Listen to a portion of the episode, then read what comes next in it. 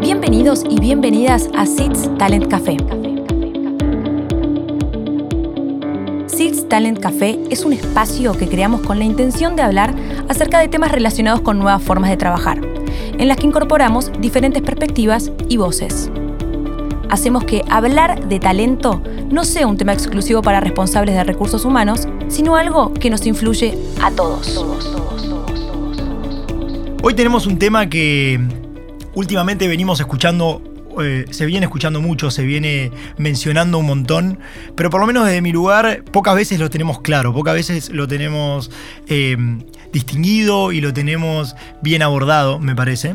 Eh, pero sin dudas es un tema que está en agenda de todos, que básicamente es la diversidad y la inclusión, pero, pero llevado a un lugar desde lo auténtico, ¿no? De cómo realmente somos verdaderamente diversos e inclusivos dentro de una organización o nosotros como, como personas también.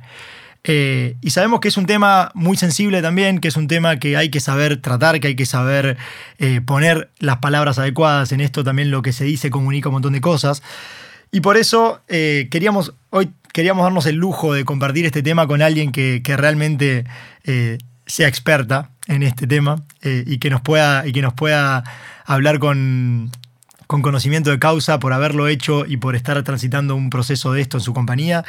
Y por eso hoy nuestra gran invitada es Erika Zamora. Ella es licenciada en Administración de la UBA. Comenzó en, Quilmes, en Cervecería y Mantería Quilmes, que es donde está hoy, en el año 2016, en 2006, perdón, como trainee, y no paró de ahí. Estuvo en diferentes jefaturas, posiciones en selección, gerencias, y ahora desde enero está a cargo de, de mm, equipo de gente en general, nada, bueno, lo que vemos es que ha hecho un, carrerón y que tiene mucha experiencia en este tema y además es experta, entendemos, en diversidad e inclusión. Así que, Eri, bienvenida y muchas, muchas gracias. Bueno, gracias, gracias por la invitación. Lo de experta no sé si no me queda grande, pero creo que, que sí estamos aprendiendo un montón de esta temática. Y, una de las cosas que, nosotros hicimos en, en Quilmes cuando empezamos a trabajar el tema es como declararnos ignorantes, porque la verdad que para nosotros fue como la el primer punto de partida fue clave porque eso hizo que, viste, nos conectáramos con, otras personas, ya sea adentro de la compañía o afuera, que realmente supieran mucho más que nosotros, ¿no? Así que no sé si experta, pero sí con muchas ganas de, contarles y compartirles cómo lo vivimos nosotros, ¿no? Es que, es que está buenísimo, ¿no? Creo en, en algún momento, para poder empezar a construir algo nuevo, muchas veces hay que desaprender lo que tenemos y lo que, lo que habíamos armado. Así que bueno, posiblemente a muchos de nosotros nos pase eso escuchándote hoy. Así que nada, eh, está, está buenísimo empezarlo por ahí. Eri, como para ponernos en, en, tema, se habla mucho ¿no? de estos conceptos de diversidad e inclusión, pero ¿son lo mismo? ¿Qué, qué, qué diferencia hay?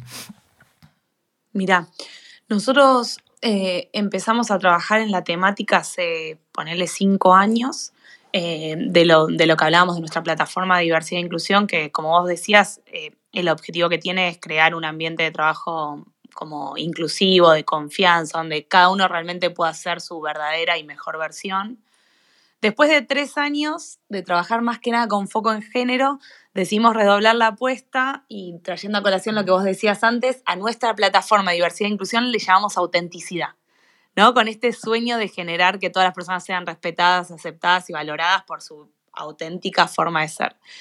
Y cuando empezamos a trabajar en esta plataforma de autenticidad, empezamos a compartir el concepto de, diversidad, inclusión y pertenencia, que ahora te cuento un poco cómo vemos nosotros, y lo diferenciamos con una metáfora que para mí está buenísima y, es muy clara, que la, la, vimos una vez y la verdad que la tomamos porque nos pareció increíble, que dice algo así como que, por ejemplo, diversidad sería como que te inviten a la fiesta. ¿Sí? Como concepto. Inclusión es que cuando estés en la fiesta te inviten a bailar, ¿no? Pero lo que nosotros realmente queremos lograr con nuestra plataforma de autenticidad, como le llamamos, es desarrollar ese sentido de pertenencia, ¿no? Es lograr que, siguiendo la metáfora, que cada uno de nosotros pueda bailar como si nadie lo estuviera mirando. Y, ese es el norte que nosotros queremos lograr con esto, ¿no? Pero para mí, para diferenciar los conceptos, fueron como, esta metáfora una vez la leímos y nos pareció como, como muy buena, ¿no? Y desde ahí la, la seguimos repitiendo puertas adentro para seguir generando como conciencia del norte que queremos construir, ¿no?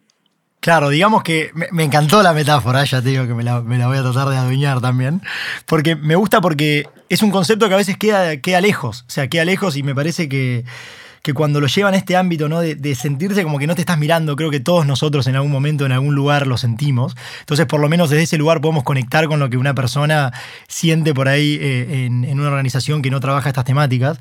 Eh, y la importancia, me parece.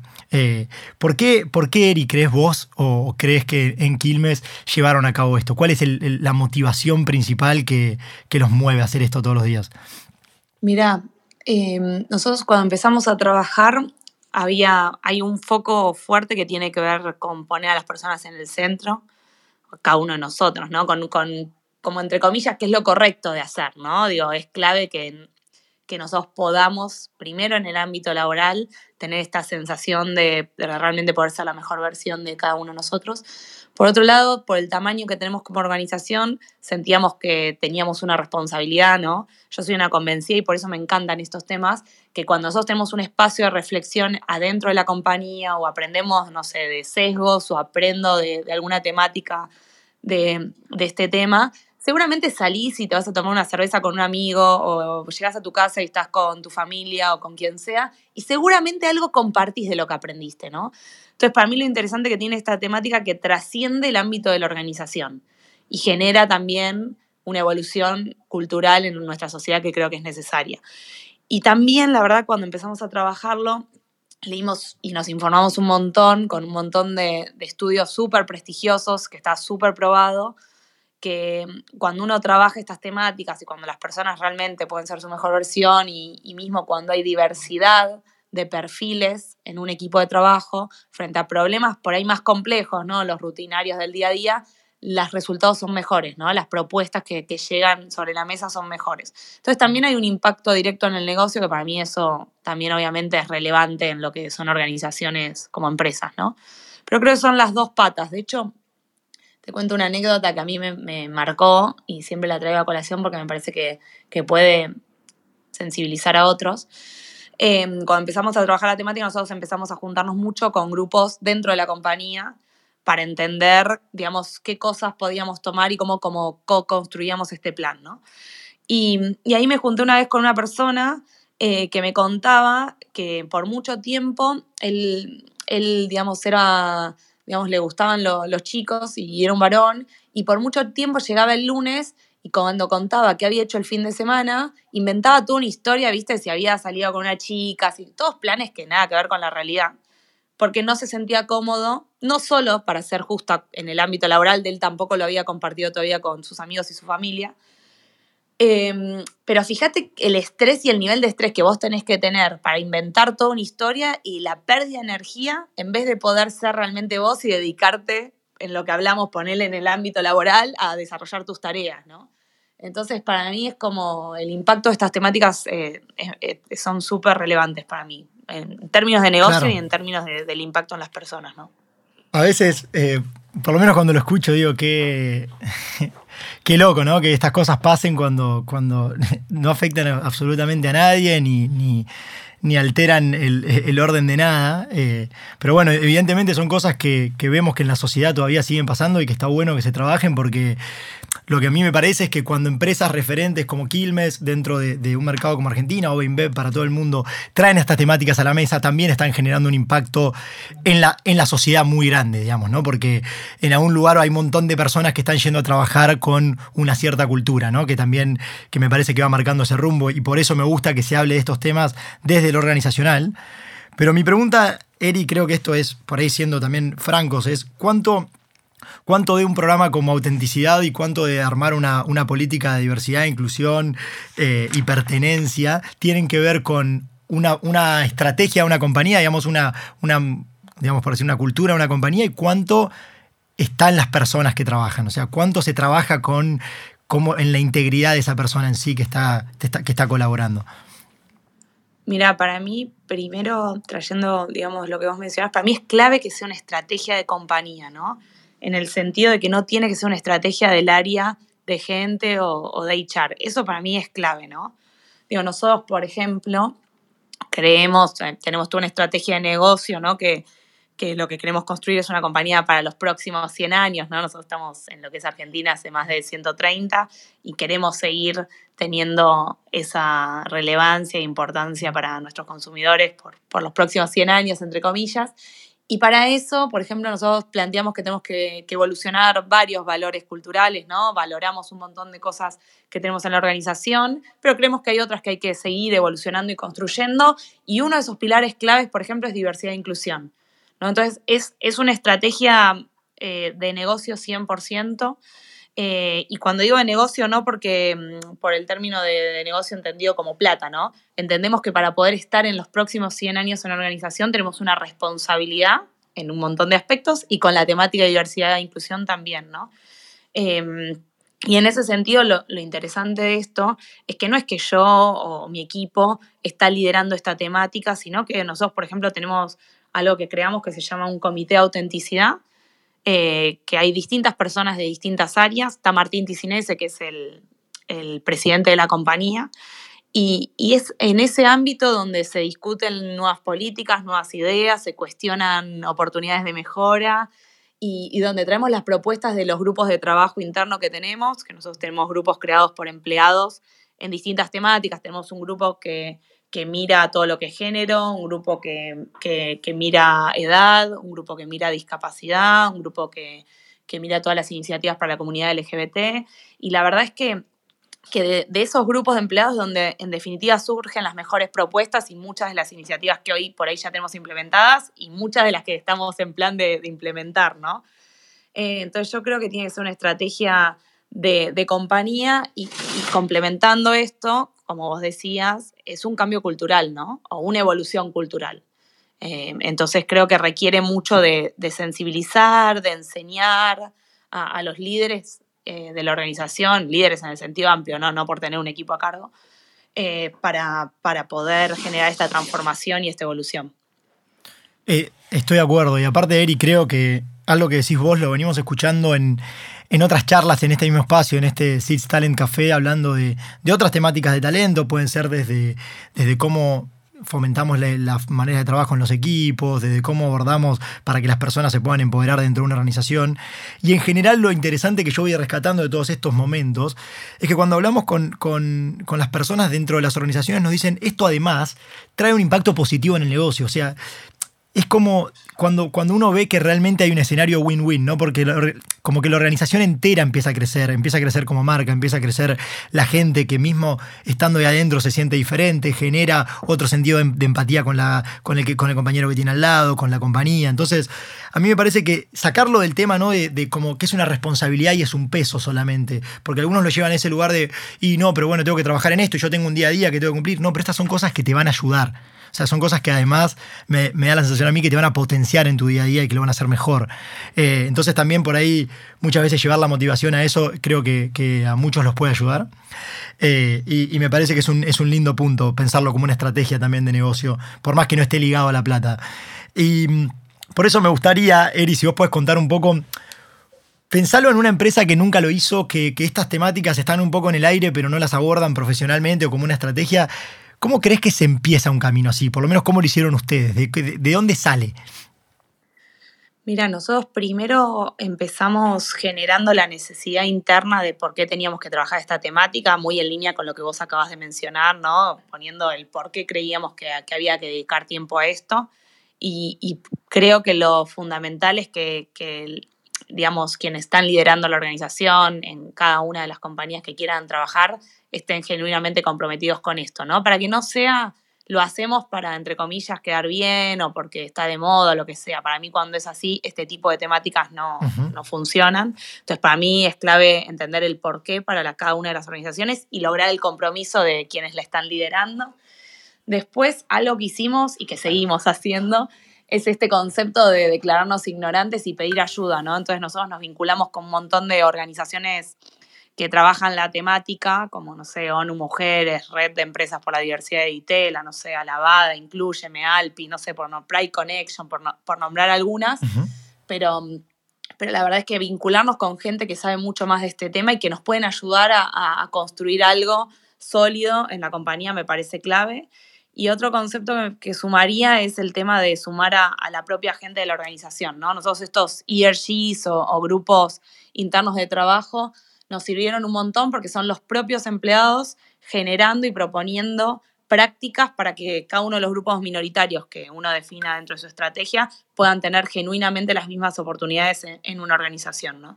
Entonces te diría que, que, esos son puntos claves y cuando arrancamos lo primero que hicimos fue capacitar y lo seguimos haciendo, ¿no? Pero sensibilizar sobre la temática. Creo que aún muchas de las cuestiones que, que se generan de discriminación en la sociedad en general, digo, tienen que ver con desconocimiento y con no empatizar o poder ponerse en el lugar del otro y simplemente darnos cuenta que somos todos personas, independientemente de las diferencias que tenemos y más allá de eso, valorando las diferencias que tenemos, ¿no? Digo, entonces creo que empezar por sensibilizar y capacitar es clave. Y aparte, me, parece que, o sea, me lo llevo a ese lugar porque me gusta, ¿no? Eh, muchas veces por ahí desde, desde uno que lo está, que está laburando, está pensando en estas temáticas, puede pensar que que el otro uh, no lo quiere ver o no le o, no sé o, tiene eh, como unas ganas de, discriminar que me parece que, que, no pasa por ahí. Yo cuando te escucho me da esa sensación que a mí me creo que a todos nos ha pasado en algún momento de nuestra vida que había una problemática que simplemente no la reconocíamos. O sea un, problema que por ahí no, lo veíamos no veíamos cómo puede afectar eh, a una persona dentro de una organización dentro o dentro de su propia vida ese, ese tema que no se está tratando ese esa esa temática que no se le está dando bola o que se nos está poniendo en prioridad. Entonces, me parece que llevarlo al lugar donde, donde ustedes lo llevan está bueno, porque partimos de la, de la premisa de que la gente no lo quiere hacer. Que para mí, no sé si, si vos estás de acuerdo, pero para mí, o sea, yo lo, yo lo veo así, digamos, nadie quiere eh, eh, discriminar a nadie. Muchas veces pasa más por, por el desconocimiento, ¿no? Sí, creo que es, son muchos años de formación, eh, cada uno, digo, cuando te sumas en una organización o cuando tenemos determinada edad estés en una organización, son muchos años de formación, cada uno con nuestra propia historia, que ha ido formando, como decís vos, un montón de, sesgos o anteojos con los que miro la realidad hasta sin darme cuenta.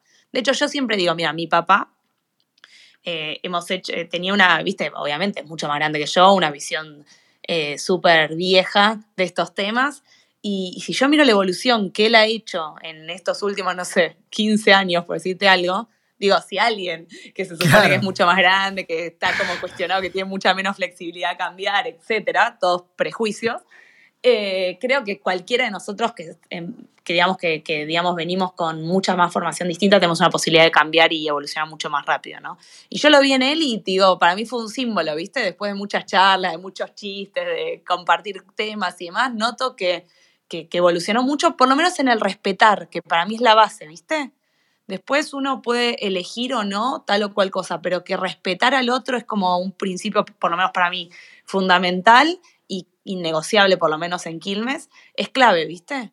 Entonces creo que entre chistes, si él lo pudo, digo, puede cualquiera, ¿no? Digo, así que hay, que hay que seguir trabajando sobre estos temas. Es que, es que es un poco eso, ¿no? Pero, pero creo que cuando se hablan de esta manera y cuando se trae a la mesa de una manera más honesta, que creo que tiene que ver con esta autenticidad que ustedes proponen, el tema deja de ser un tabú, digamos, y se empieza a hablar de, bueno, mira, estamos, estamos en una situación donde creo que tu manera de pensar o tu manera de vivir ciertas cosas puede afectar a alguien y es, y es mucho más fácil de tratar esta temática, ¿no? Es como, yo veo que, como ustedes lo están llevando a cabo, es una evolución mucho más orgánica de, algo, de cualquiera va a querer que alguien se sienta cómodo eh, eh, trabajando con él o con ella. Entonces, a mí me parece que de esta manera, cuando uno lo, lo lleva a un equipo, es más sencillo, es más natural.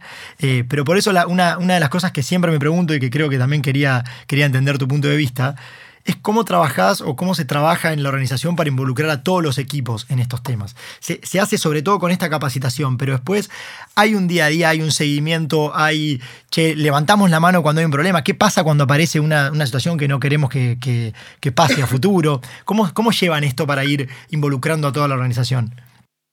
Mira, lo que nosotros hicimos es, bueno, creamos este comité que, te comentaba donde se escalan y se definen todas las prioridades, generamos estos grupos internos de trabajo donde hay, em, digamos, personas de la compañía de distintas áreas que le interesa la temática, que quiere trabajar la temática y, y tienen reuniones, se juntan, arman propuestas, arman actividades para el resto de, digamos, del equipo de Quilmes que se quiera sumar para seguir aprendiendo y mejorando estas temáticas, como decías vos, hicimos una serie y seguimos haciendo series de capacitación, de hecho tenemos una muy simbólica que le llamamos Tour de Autenticidad, que lo hacemos una vez al año y llegamos a todas las personas de la organización. Somos eh, aproximadamente 6.000 en Argentina y, y, llegamos a cada una de las personas donde cada año elegimos una temática. Por ejemplo, este año elegimos microagresiones para seguir trabajando y profundizando y sensibilizando. También hacemos campañas internas que, sean relevantes para que, que generen un impacto. Hicimos una que a mí me encanta y que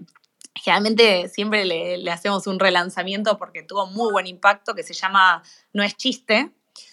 Y, y, el objetivo que tenía era visibilizar algunas frases que por ahí en el día a día vos decías eh, y que estaban lastimando a otro, ¿no? Esto que vos decías antes, ¿no? Que por ahí no lo hacías con intención, o sí porque te sonaba gracioso, pero que justamente no es un chiste y no iba a estar más permitido acá entonces, la, primero empezamos con género, como no sé, por decirte, uy, tiene 30 años, acaba de casar, seguro que va a ser, querer ser mamá pronto, no la quiero en mi equipo, por decirte un ejemplo. O, che, ¿por qué te pusiste esa remera rosa? Pareces maricón. O, che, no te querés tomar tal proyecto, no seas gay. Bueno, pusimos un montón de conceptos y los fuimos co-creando con, con estos grupos de trabajo para evidenciar, che, esto no es chiste más, no nos causa gracia, no es algo que se va a permitir acá, digo, viste, como cuestionando estas situaciones. Y generó mucho impacto positivo porque fuimos sumando, se viralizó internamente la campaña eh, a través de nuestras plataformas de comunicación y fuimos, cada uno iba aportando sus nuevos quotes, entre comillas, de cosas que no querían que acá se dijera más. Y generó mucha conciencia porque hubo mucho esto que vos decís, ¿no? Muchas frases que a veces uno dice sin ni siquiera escucharse lo que está diciendo, porque por ahí si te escuchás te das cuenta que, que puede estar lastimando a alguien lo decís más como automático, ¿viste? Sí, es, eh, es que es tal cual. Yo creo que te pasa por ahí un lugar donde lo escuchaste siempre o sentís eso que para vos es natural porque a vos no te afecta en nada y siempre, viste, parado en el lugar del otro no, no lo estás considerando. Entonces... No, además hasta quizás encontrar justificativos. No sé, yo había una frase que usaba mucho como diciendo, che, esto es un chino. ¿no? Y, yo personalmente lo usaba mucho y, y, y, sigo un influencer, nada que ver de otros temas, no, son de diversidad e inclusión, es una cocinera. Eh, y ella es de origen chino y ella siempre trae a colación que eso le molesta mucho, que ella le duele.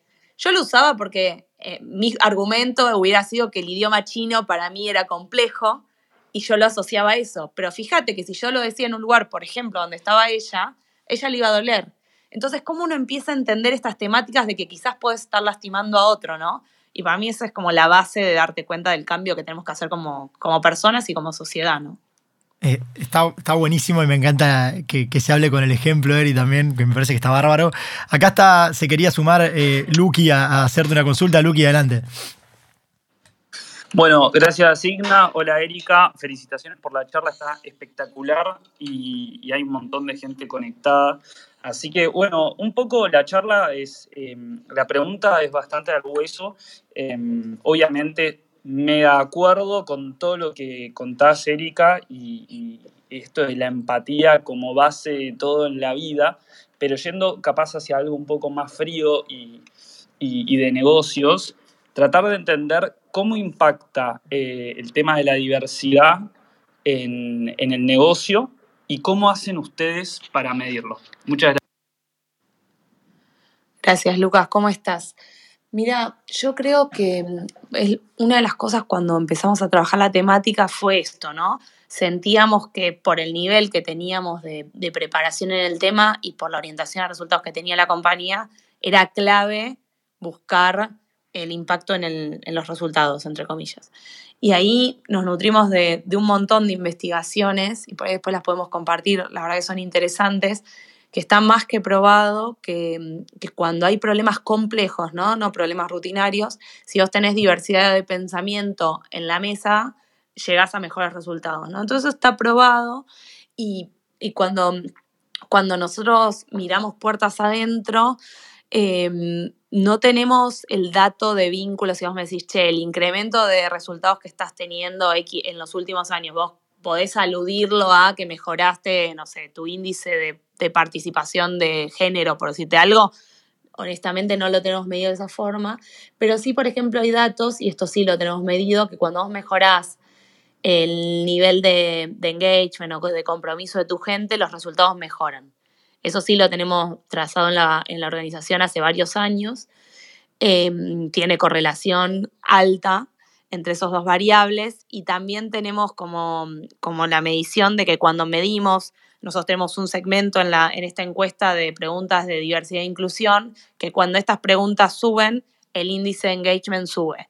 Entonces tengo como la conclusión indirecta, si vos me claro. ¿no? El, el, directo lineal de decirte, che, Lucas, en tal y tal indicador tengo medida la correlación con diversidad e inclusión, no, pero indirectamente de esta manera sí, la correlación entre las preguntas de la dimensión de diversidad e inclusión con engagement, que es nuestro índice de compromiso, está probado y también tenemos a lo largo de los años que los resultados con, tienen correlación positiva también con el engagement. Eh, así que eso en términos prácticos, viste, de decirte que impacta. Igual hay millones de estudios más, te diría, de laboratorio, entre comillas, viste, con grupos de trabajo y demás, universidades súper prestigiosas, eh, como midiendo esto, ¿no? Igual en el fondo de mi ser, creo que hay un componente de negocio que, que, está bueno si uno trabaja en una organización con fines de lucro, pero también hay un componente que es más eh, básico, por decirlo, que es, que es el respeto por el ser humano y la importancia de las personas en las organizaciones, eh, que también para mí hace que esta temática sea importante, ¿no? Algo que yo, eh, para mí estuvo bueno dentro de, obviamente, todo lo malo que tiene esta pandemia y por todas las personas que, que sufrieron y etcétera, algo bueno que rescato es que puso a las personas realmente en el centro de la escena, ¿no? En todos los ámbitos de la vida, porque frente a una situación tan extrema, obviamente la salud, tanto física, mental, cobra mucha relevancia, y en las organizaciones también. Entonces, para mí, todo lo que va a tener que ver con temática del ser humano como persona eh, va a cobrar más relevancia aún, y para las organizaciones eso va a tener que ser un llamado de atención, no, no, no lo van a dejar, poder dejar pasar por alto según mi visión. Pero eso te diría, ¿no? Creo que se puede seguir profundizando en indicadores para seguir haciendo estas correlaciones, pero no tengo ninguna duda de que, que van a seguir dando claro. positivo. Bueno, gra gracias Luqui por la pregunta. Los invito a todos los que están acá escuchando eh, en el vivo, que si quieren hacerle una pregunta a, a Erika, le pueden hacer, así que eh, nada, levantan la mano acá en el, con el loguito de la mano en, Clubhouse y yo les doy para les doy micrófono. Una cosa que me quedó que me quedé pensando a, a raíz de la pregunta de Lucky es más o menos como eh, si nos podrías contar, Eri, más o menos, un poco bien resumido, como en qué lugar están hoy dentro de este, de este plan de autenticidad, qué cosas fueron avanzando, dónde sentís que hay cosas todavía para hacer, como por ahí si vos lo podés llegar a, a bajar a, a, ejemplos concretos que ustedes trabajan, quizás a otro que está escuchando le da una idea de decir, ah, cuando hablamos de, de inclusión o diversidad en género hablamos de esto, cuando hablamos en edad hablamos de esto. ¿Podés contar algunos ejemplos de iniciativas? Dale, te cuento. Mira, en género, por ejemplo, nosotros nos propusimos, entre comillas, cinco momentos de la verdad. Eh, uno es atracción, que es eh, cuando publicamos nuestras búsquedas externamente, cuando hacemos comunicaciones, etcétera, qué nivel de, qué público atraemos, ¿no? Entre hombres y mujeres, cuando hablo de género. Eh, entonces medimos en todas nuestras plataformas qué porcentaje eh, atraemos o enganchamos y, y, en eso estamos muy, muy parejo entre hombres y mujeres, tenemos más mujeres de hecho que hombres, por lo cual ese primer pilar lo cumplimos, pero por ejemplo para cumplir eso tuvimos que cambiar nuestra forma de comunicar, nuestras imágenes, cómo comunicamos, o sea, un montón, nuestro lenguaje, hay un montón de, no, de, detrás de escena de lograr este objetivo, que al principio cuando empezamos la temática, no, a trabajar la temática, perdón, no, no estábamos en estos valores. Otra cuestión que medimos es el número de ingresos en la compañía de, digamos, de personas que se suman.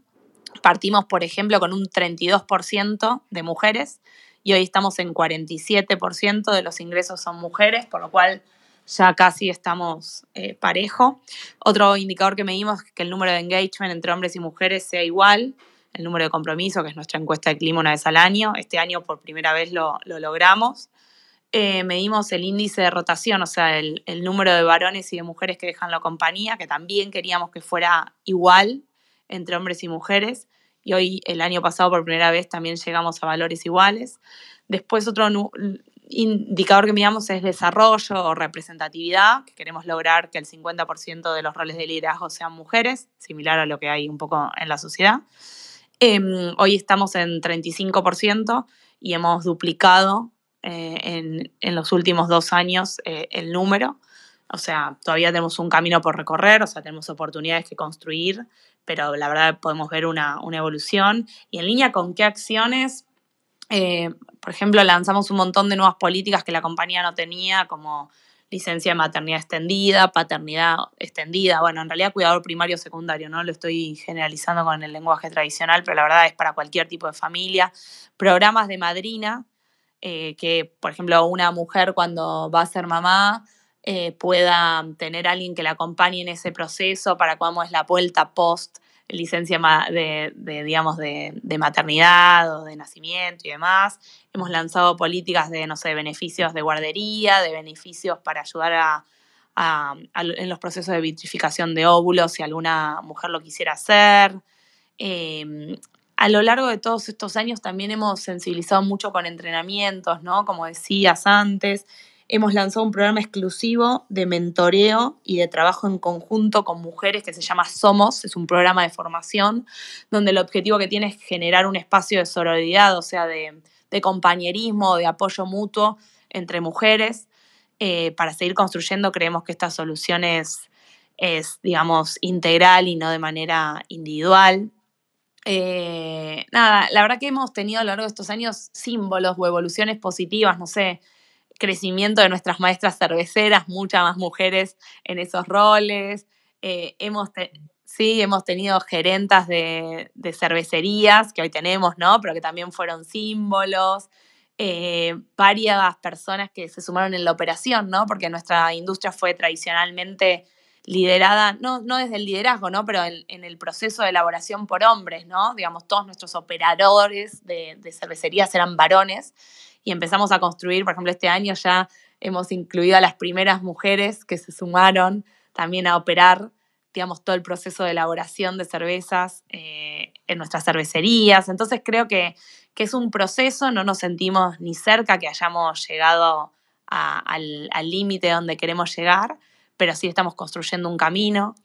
Eh, no sé, para compartir otras cosas, no sé, en la pandemia lanzamos tú una, lamentablemente vimos que se, incrementaba el índice de violencia hacia las mujeres y, y desarrollamos toda una política de violencia de género y violencia doméstica para acompañar en caso que tuviéramos alguna empleada transitando ese camino. Eso con respecto a género, ¿no? Eh, también creemos, honestamente, que tenemos un poder de marca fuertísimo, que, es una posibilidad que tiene la organización. Entonces, por ejemplo, no sé, eh, Quilmes hizo una acción que a mí me gustó mucho, que eh, uno de los pilares de Quilmes es el fútbol, y por ejemplo apoyó, había un, un, River Boca de mujeres que se iba a transmitir, como decirte, no sé, a las 12 del mediodía, o sea, no lo iba a ver nadie, y Quilmes usó toda la, plata que tenía destinada de, inversión en, ese tiempo en online para usarla para reproducir el partido en horario de prime time y duplicó el índice ¿viste? De, rating. No sé, creo que, que eso es, es, una oportunidad que tiene la compañía, ¿no? O sea, una campaña de Budweiser que hizo con la comunidad LGBT en el día, en el mes del orgullo, no sé si la vieron, pero está muy buena.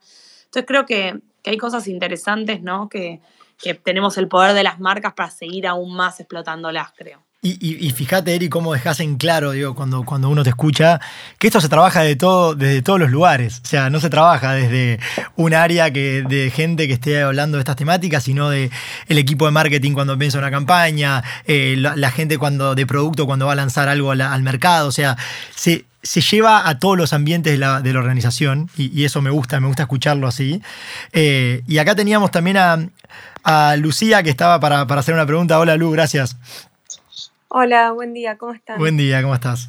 ¿Cómo estás? Em, hola Erika, te quería preguntar, em, justo hace poco vi en, LinkedIn una comunicación de Boomerang donde eh, ellos apoyan los, los currículums anónimos, donde no se muestra ni, ni sexo, ni edad, ni nacionalidad eh, a la hora de, de buscar un trabajo, sino eh, haciendo foco en talento, ¿no? Eh, ¿Ustedes eh, van por ese camino o porque te escucho hablar de hacer mucho foco en mujeres, entonces veo que por ahí están buscando mujeres, pero quería saber si, si van al camino de buscar talentos y no, y no importar todas estas características que nombré antes. Sí, mira, profundicé más en la... Gracias, Lucía, por, por sumarte y por preguntarnos. Profundicé más en género porque fue lo que se fue dando la charla, pero la verdad que nosotros el concepto que tiene por detrás autenticidad em, es generar diversidad de pensamiento, ¿sí? Y elegimos trabajar distintas temáticas como fue género, LGBT, discapacidad y edad, por una cuestión de, empezar a, generar formas de pensamiento diferentes en la organización.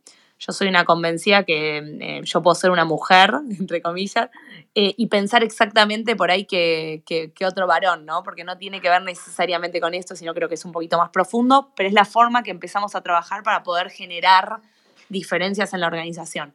Yendo a tu pregunta, 100%, de hecho nosotros ya hace un tiempo no filtramos, entre comillas, CVs por, por edad, ni por universidad, ni por género, digamos, básicamente por nada. Así que, digamos, atacamos 100% las competencias y, el fit que puedan tener con nuestra cultura. De hecho, por ejemplo, en procesos eh, grandes, como decirte, no sé, toda nuestra selección de trainees, de pasantías, que tiene un volumen muy alto em, de, postulados. De hecho, cuando hacemos instancias, ya sea online, este año fue todo online, ¿no? Pero presenciales, los CV son ciegos. Vos no, digamos, no, no tenés acceso ni qué carrera estudió, ni de qué universidad, ni qué edad tiene, digamos, porque realmente lo que buscamos es que nuestros líderes eh, elijan 100% o, por no sé si 100 se llega porque somos personas, pero el máximo posible por, por, los valores que queremos y por los, digamos, los, las competencias que buscamos, ¿no? Así que fue un camino que empezamos a transitar ya hace unos años y, creo que, que, está bueno porque no solo por la acción en sí, sino porque genera otro tipo de conversaciones en la organización, ¿no? Eh, entonces me parece súper rico, lo vi también lo que, lo que estaba haciendo el equipo de Boomerang y me, me pareció interesante. Pero sí, nosotros también lo, lo, estamos haciendo de esa forma. Buena, buena pregunta. Buenísimo, gracias. Lucía, gracias. Gracias a vos porque Nada, me, me, dejó pensando también a mí, que es algo que yo lo había visto cuando, cuando lo lanzó Boomerang. Y bueno, nosotros un poco también desde SITS eh, estamos en una situación similar donde muchas veces presentamos eh, candidatos, candidatas a, a, un cliente. Eh, y son temáticas que por ahí, no sé, lo llevo, lo llevo pensado a lo que hablaste antes vos, Eri. Muchas veces uno por ahí tenía, tenía un sesgo o, un desconocimiento en cómo eso podía afectar. Eh, y también creo que ahí el trabajo muchas veces está en distinguir, y es algo que yo pensé respecto a esta iniciativa puntualmente, en distinguir qué cosas son realmente... Eh, generan, digamos, aportan diversidad e inclusión eh, de una manera auténtica, que creo que es un poco el concepto que ustedes traen. Eh, y, porque de alguna forma tampoco estamos hablando acá de que perder la unicidad de cada uno o, las características, digamos, que trae cada uno, sino todo lo contrario, ¿no? Como potenciar lo que cada uno es.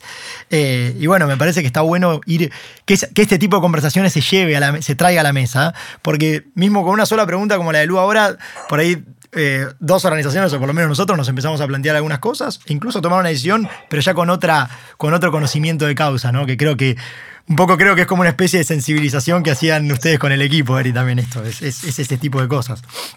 No, y a mí, sumando lo que decís, Nacho, me parece que estas instancias eh, como cualquiera de las que uno reflexiona sobre un tema, tienen de bueno eso, ¿viste? Que son disparadores de pensar otras cosas, ¿no? Como decías, por ahí la pregunta de Lucas de Lu, a otro lo deja pensando de otra cosa y así nos vamos potenciando, ¿no? Para mí es, fantástico. Está muy bueno. Bueno, acá tenemos a, a Sin también que quiere, que quiere hacer una pregunta. No sé si Sin nos estás escuchando. Hola Nacho, ¿me escuchás? Hola Sin, sí, ¿cómo estás? Bien, ¿ustedes? Muy bien, por suerte, gracias. Todo bien. Hola Erika, ¿cómo andás? Todo bien retomando la pregunta que, hizo recién Lucía y el comentario de Nacho, me interesa saber si nos podés contar un poquito cómo trabajaron los sesgos en el management de la compañía para, hacer este cambio, ¿no? Digo, dijiste que llevó tiempo que hace tiempo que lo están trabajando. ¿Puntualmente hicieron alguna acción? Porque digo, es difícil empezar a romper esos paradigmas dentro de la organización. Sí, eh, sí, cuando hay que hacer un cambio cultural así creo que es complejo, como cualquier cambio, lleva tiempo, hay que tener esa, viste, paciencia y resiliencia, por lo menos, por lo menos como lo pensamos nosotros. Empezamos con una actividad simbólica, fue un primer día ya hace más de cinco años, con un kickoff, digamos, con un lanzamiento de esta temática donde sensibilizamos por distintas aristas a las personas en cómo podíamos estar lastimando a otro, entre comillas. Ese fue como el eje y, cómo podíamos potenciar el negocio si empezamos a hablar de las temáticas. Eso fue ya hace cinco años, estaba en un rol distinto, pero tuve la suerte de poder lanzarlo. Para mí fue, fue súper enriquecedor. Después hicimos una estrategia muy, muy fuerte de sensibilización y entrenamiento, donde en todas las instancias, por decirte, en todos nuestros programas de liderazgo se hablaba de esta temática, previo a procesos claves para nuestra organización, como podía ser, no sé, el proceso de, nosotros le llamamos OPR, pero es como el proceso de desarrollo clave de la organización donde se define el próximo paso para cada uno de nosotros, simplificándotelo. Previo a esa instancia, todos los líderes teníamos capacitación sobre la temática, eh, previo a procesos de selección grandes y significativos para la organización, como fue, como es, por ejemplo, nuestro programa de trainees o de pasantías, todos los líderes tenían de vuelta. El lanzamiento de campañas de comunicación fuertes, como te decía antes, fueron importantes. Y después los símbolos. Yo creo mucho en la construcción de, cultura a través de símbolos, ¿no? Como a través de Obviamente eso no va a cambiar a la organización, pero va a poner sobre la mesa que esta temática empieza a ser relevante o significativa, ¿no? Entonces, por ejemplo, el día que le dijimos que no filtrábamos más por universidades, yendo a lo que traía Lucía, para nosotros fue un símbolo, porque la organización estaba acostumbrada a hacer algún tipo de filtro en eso. O cuando dijimos que no filtrábamos más por edad, por ejemplo. O cuando lanzamos la licencia de maternidad extendida paga o de cuidador primario.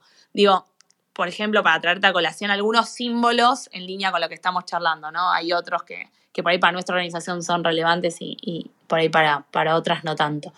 Eh, entonces creo que así se va construyendo un camino y lo que es clave es tener a, los, líderes eh, de la organización súper en línea con esto, ¿no? Yo tengo la suerte de, tener a Martín y, bueno, mis compañeros de equipo súper en línea con esta temática y si bien obviamente podemos tener mucho para aprender, alguna vez nos podemos equivocar, ¿no? Somos personas y estamos entre todos aprendiendo de esto. Eh, sí tenemos el norte de querer construir una compañía mejor y un lugar donde la gente realmente se sienta eh, y logre su mejor versión, ¿no? Entonces, para mí eso también es clave, ¿no? Si no, creo que es muy difícil de lograr. Pero yendo a lo que vos decías, creo que es en el día a día construir, cambiar, generar símbolos, enseñar, generar los espacios para que la gente se anime a hablar, ¿no? Y anime a cuestionar cosas que por ahí ni siquiera somos capaces de ver. Y, en eso los grupos de trabajo interno, que nosotros le llamamos eh, estos grupos DRG, ¿no? Que está, no sé, por ejemplo, Women in Beer, que es el de género, que es mujeres en cerveza, Lager, que lo aludimos a un tipo de levadura, es el de mm, el de LGBT, eh, y así con cada uno de los grupos de discapacidad, por ejemplo, y edad. Eh, que son también quienes nos traen mejoras en el día a día y nos cuestionan cosas que todavía la organización o las personas tenemos que cambiar, ¿no? Yo creo que es un camino de construcción eh, con un mix, creo, de, compromiso del, liderazgo de la organización, un mix de capacitación y concientización y comunicaciones, y un mix de símbolos y rituales que para mí son importantes para generar vista esta conciencia. Está, está buenísimo, y creo, Eri, también que... Eh, que en este proceso y, escuchando lo que vos vas contando, eh, y como también para ir cerrando, porque no sé si alguien tiene alguna pregunta más, puede levantar la mano, pero sino también para, para ir dándole, eh, dándole un cierre a esto, me parece que mm, en esto me, me, llegó algo que vos dijiste recién y te lo digo desde por ahí mi lugar hoy en una pequeña startup o también en, por ahí siendo joven en, la sociedad, que también nos podemos equivocar. Me parece que es muy importante darle, que las cosas se puedan hablar, ¿no? Que si, si cada vez que tenemos miedo a mencionar algo o a traer un tema a la mesa, porque por ahí hay, muchas veces donde uno ya cree que tiene que tener la respuesta. Y a mí me parece que esa última reflexión que hiciste vos es, es clave, es generar los espacios también para que la conversación se dé. Y a veces cuando se da, recién ahí te vas a dar cuenta qué tenías que hacer, o qué tendrías que haber dicho, o qué no tendrías que haber dicho, o cómo tendrías que hablar. Pero tampoco es tenerle miedo, ¿no? Es, poder hablar de estas cosas eh, tranquilo, sin tener que estar... Eh, preocupado por si, bueno, ya lo tengo claro, sabiendo que la intención por lo menos es yo quiero respetar al otro. Puedo, puedo estar equivocado, entonces díganme en qué y, yo lo, un poco lo, voy a cambiar, pero me, gustó esa reflexión que haces vos porque, porque parte de una premisa que la dijiste al principio y la retomo y es que somos ignorantes en algún punto en esto y que estamos tratando de aprender.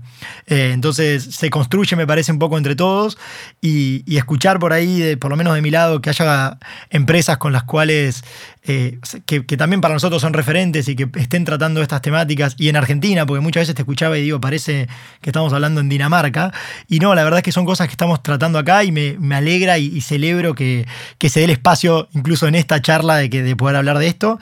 Así que nada, no sé, Eri, si tenés alguna otra reflexión final, para mí eh, fue un gran proceso de aprendizaje estos, estos 48 minutos.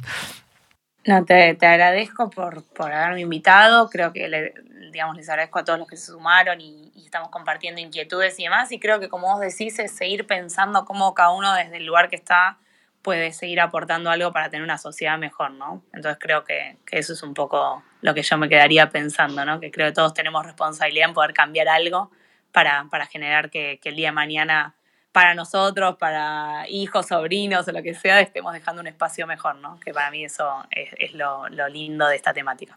Es que, es que al, fin del, al fin del cuento siempre empieza por lo que cada uno como persona vaya haciendo, así que nada. Es una linda invitación esta, Eri, creo que todos nos quedamos pensando de haberte escuchado en, en cómo podemos también... Eh, mejorar o, por lo menos entender o empatizar un poco más con el otro. Eh, de verdad, Eri, para mí fue un gran, gran placer. Te agradezco un montón que te hayas sumado. Para nosotros eh, eh, siempre es una temática importante y sobre todo está bueno escuchar otras voces y, y, de empresas que valoramos y respetamos tanto como, como Quilmes. Y nada, así que te agradezco un montón por haber estado y ahora sí podemos decir que hemos llegado al final de nuestro Talent Café de hoy. Muchas gracias, Eri, por estar. Gracias, un beso a todos y un placer. Dale, bueno, gracias a todos, a los que nos escucharon, muchas, muchas gracias por sumarse. Les recuerdo que vamos a estar publicando parte de esta charla en nuestro podcast, así que no dejen de seguir las cuentas de SIT Sembramos Talento en LinkedIn y Spotify. Y aprovecho también para invitar a que se sumen a nuestro club en Clubhouse que se llama Freelancers Latam by SITS, que lo pueden seguir y van a estar ahí a tono con otras conversaciones que también vamos a estar generando por este medio. Y ya sabes, si sos empresa, tenemos el talento on demand que necesitas. Y si te interesa trabajar con nosotros, te puedes postular en www.wearseers.com.